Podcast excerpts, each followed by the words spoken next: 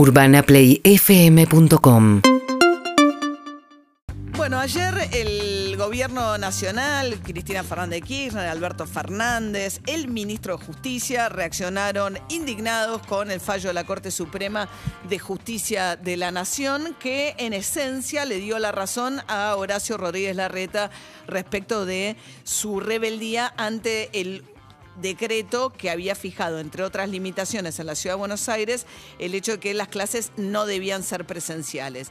Ah, La reta, como sabemos, dispuso que siguieran siendo presenciales en lo que es nivel primario, eh, jardín de infantes, y en la secundaria con una modalidad mixta de clases presenciales y una parte virtual. ¿Qué dijo el fallo? El fallo tiene que ver con un decreto que rigió hasta el 30 de abril. Con lo cual el gobierno nacional ayer sacó un comunicado y dijo, como es un fallo de un decreto que ya no rige, porque hay un nuevo decreto que prorrogó esas mismas medidas, pero hasta el 21 de mayo, dijo siga, siga como está, eh, sobre todo en la provincia de Buenos Aires, donde rigen estas restricciones.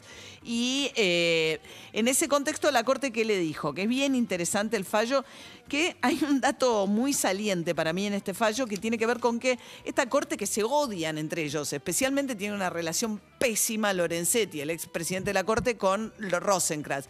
Por primera vez salió un fallo en el que cuatro, los cuatro jueces firman en conjunto. Elena Hayton no se pronunció porque entiende que la ciudad no tiene el mismo estatus que una provincia, que por lo tanto no puede litigar directo ante la Corte, que tendría que haber pasado por otras instancias, pero digamos, fuera de Elena Hayton que dijo esto, los otros cuatro firmaron en el mismo sentido. Y fundamentaron diciendo, hay un derecho a la educación, hay un derecho a la salud.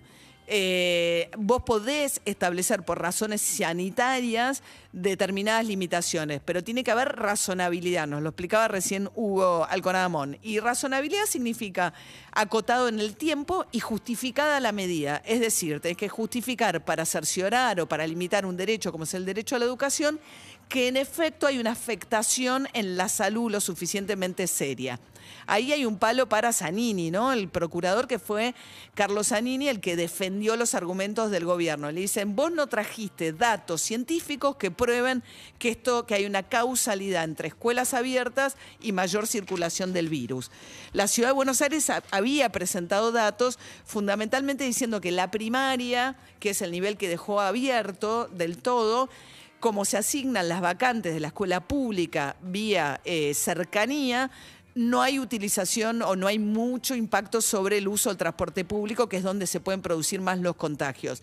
Y con relación a los privados, mayormente los, son los padres que van en sus autos a llevar a los chicos. Bien, entonces le dijo, ni siquiera fundamentaste bien. Y además hay una autonomía en la Ciudad de Buenos Aires que debes respetar. Bueno, esto provocó un enojo muy grande. Eh, Alberto Fernández descalificó el fallo, diciendo eh, que eh, me apena ver la decrepitud del derecho convertido en sentencia. Cristina Kirchner habló de un golpe contra las instituciones democráticas, siempre dentro del marco de Cristina Kirchner de desautorizar decisiones del Poder Judicial, porque ella entiende que, y lo ha dicho en algún momento, que es una institución que está perimida porque no tiene origen democrático y que pretende gobernar cuando no es elegida por el voto popular. Y eh, Martín Soria, que sumó hablando de que es prácticamente un golpe blando, una exageración total y completa. Estamos ante una discusión que se ha dado en el mundo entero entero, se ha dado en Alemania, se ha dado en España, hoy nos contaban también acerca de las peleas del gobierno central con Madrid, en el mundo entero, eh, o en las democracias por lo menos con sistemas federales ha habido tensión entre los poderes centrales que buscaban imponer medidas nacionales y las autonomías. Ha habido en Brasil, cuando los gobiernos municipales o, las provincias quisieron poner restricciones que Bolsonaro no quería poner. Digo, hablar de un golpe blando es ridículo, es ridículo, porque además hay que tener un poco de cuidado, porque entonces, ¿qué, qué, qué le reservas a un golpe blando? Es una discusión que se ha dado en el mundo entero, en que la Corte interviene de una manera que para el gobierno nacional es campaña a favor de Horacio Rodríguez Larreta. Es totalmente desproporcionada e infundada la reacción del gobierno nacional con el enojo que tienen con este fallo de la Corte. Claro que todo esto está en el contexto de la batalla de Cristina Fernández de Kirchner por sus causas judiciales pendientes. Ayer mismo objetó, eh, pidió que la, la, nulidad de una causa, que es una causa bastante escandalosa. La verdad que en eso Cristina Kirchner tiene razón que es en la que está imputada por el memorándum de entendimiento que firmó con Irán por el tema del encubrimiento supuesto que le achacan de la causa del atentado a la AMIA, en la que escandalosamente se descubrió que dos camaristas tuvieron reuniones que nunca explicaron ni justificaron con Macri mientras tomaban estas decisiones, Gustavo Hornos y Mariano Borinsky. Pero más allá, una cosa no justifica la otra y la verdad es que es muy destemplada la reacción que tuvo el gobierno en algunos casos interesada para desprestigiar al Poder Judicial por otras decisiones que ha tomado y en otros casos, eh, francamente, no entiendo el ministro de Justicia. Pero bueno, más allá de eso, la cuestión es que la Corte le dio un triunfo político a Horacio Rodríguez Larreta y hoy vamos a ver juntos a Alberto Fernández con Cristina Kirchner en un acto en Ensenada después de que estuvieran juntos el año pasado, por última vez en el Estadio Único de La Plata,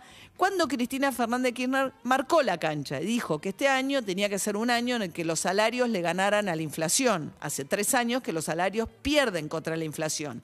Y en ese contexto el kirchnerismo mete la discusión de las tarifas. Hasta ahora no se sabe, es un final abierto. Ya se aumentó un 9% la tarifa de electricidad, viene entre un 6 y un 7 para el gas. Para el kirchnerismo esto y nada más, para el área metropolitana, que es lo que le importa, porque impacta sobre el conurbano, porque los subsidios son del área metropolitana. Y Martín Guzmán dice, no, si es esto, yo no puedo aguantar el peso de los subsidios si es esto solo. Esa discusión está abierta y esa es la discusión principal de política económica y para el futuro del gobierno de Alberto Fernández eh, en este momento. Eh, lo otro me parece que es un ruido absurdo en el que estaría bien también que se sienten a discutir los números y que se entienda que después de un año entero sin clases presenciales como fue el año pasado, hay que mirar con mucho cuidado y tratar de mantener la presencialidad todo lo que se pueda sin poner en riesgo, por supuesto, la salud. Urbana Play 104.3